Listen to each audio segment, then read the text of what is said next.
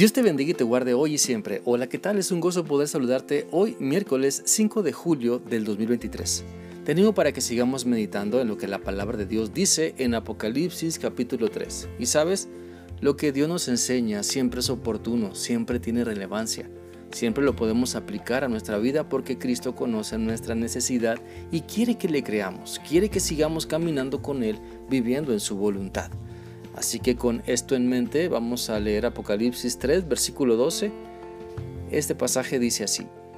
El que salga victorioso será una columna en el templo de mi Dios y permanecerá siempre allí.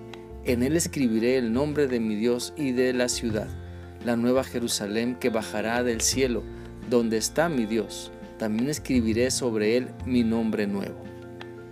Este pasaje de la palabra nos debe motivar para salir victoriosos de las pruebas y tentaciones de la vida, porque Cristo siempre nos anima para que le creamos, para que veamos que Él está con nosotros para fortalecernos.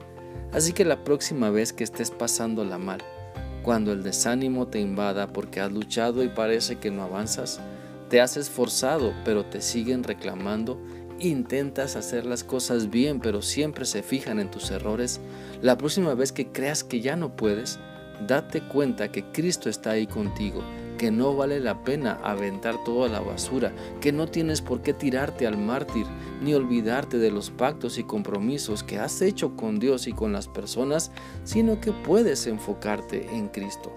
Recordemos lo que la Biblia dice en Mateo 14, 30 y 31 pero vio que el viento era fuerte, tuvo miedo y se empezó a hundir y gritó, Señor, sálvame.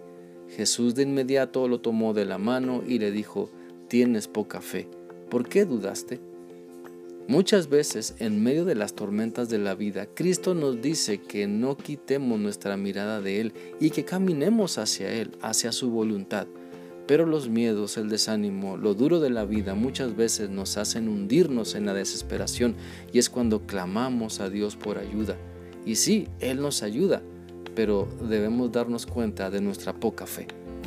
Por eso al salir victoriosos de las luchas y dificultades, este hecho de salir victorioso no tiene nada que ver con poner una cara dura o áspera o llena de rencor, sino más bien es salir victoriosos haciendo la voluntad de Cristo. Es decir, en medio de lo duro de la vida, seguir mostrando el amor de Dios, seguir manteniendo nuestra fe en Cristo, seguir creciendo en paciencia, seguir negándonos a explotar y mantener dominio propio. El término victoria no tiene nada que ver con aplastar y humillar a otras personas, sino de salir victorioso se refiere a reflejar el carácter de Cristo cuando mis ganas de ser malvado son bien fuertes. Por eso si la maldad no triunfa en nuestra mente ni en nuestros miembros, estamos siendo victoriosos y tenemos recompensas de parte de Cristo. El hecho de que se mencione en el pasaje de Apocalipsis 3 que los vencedores serán columnas en el templo de Dios para siempre, implica que nuestra fe y obediencia nos lleva a permanecer siempre como testimonio fuerte que Dios utiliza para que su obra avance, para que su iglesia permanezca firme. Nuestro compromiso entonces debe permanecer firme en Cristo porque llevamos su nombre. Somos cristianos, estamos comprometidos con Él, no para vivir como se nos antoja, sino para vivir en su voluntad, llenos de gozo. Y si tú quieres conocer mejor a Dios, entonces cree lo que la Biblia te dice, pon tu confianza únicamente en Cristo y su presencia te acompañará todos los días de tu vida. Porque las bendiciones que Cristo nos da son tan valiosas, son para afirmar nuestra confianza, son para darnos seguridad, para que no nos dejemos deslumbrar por lo duro de la prueba, sino que pongamos nuestros ojos en Cristo aún, aún cuando lo más duro de la vida nos azota.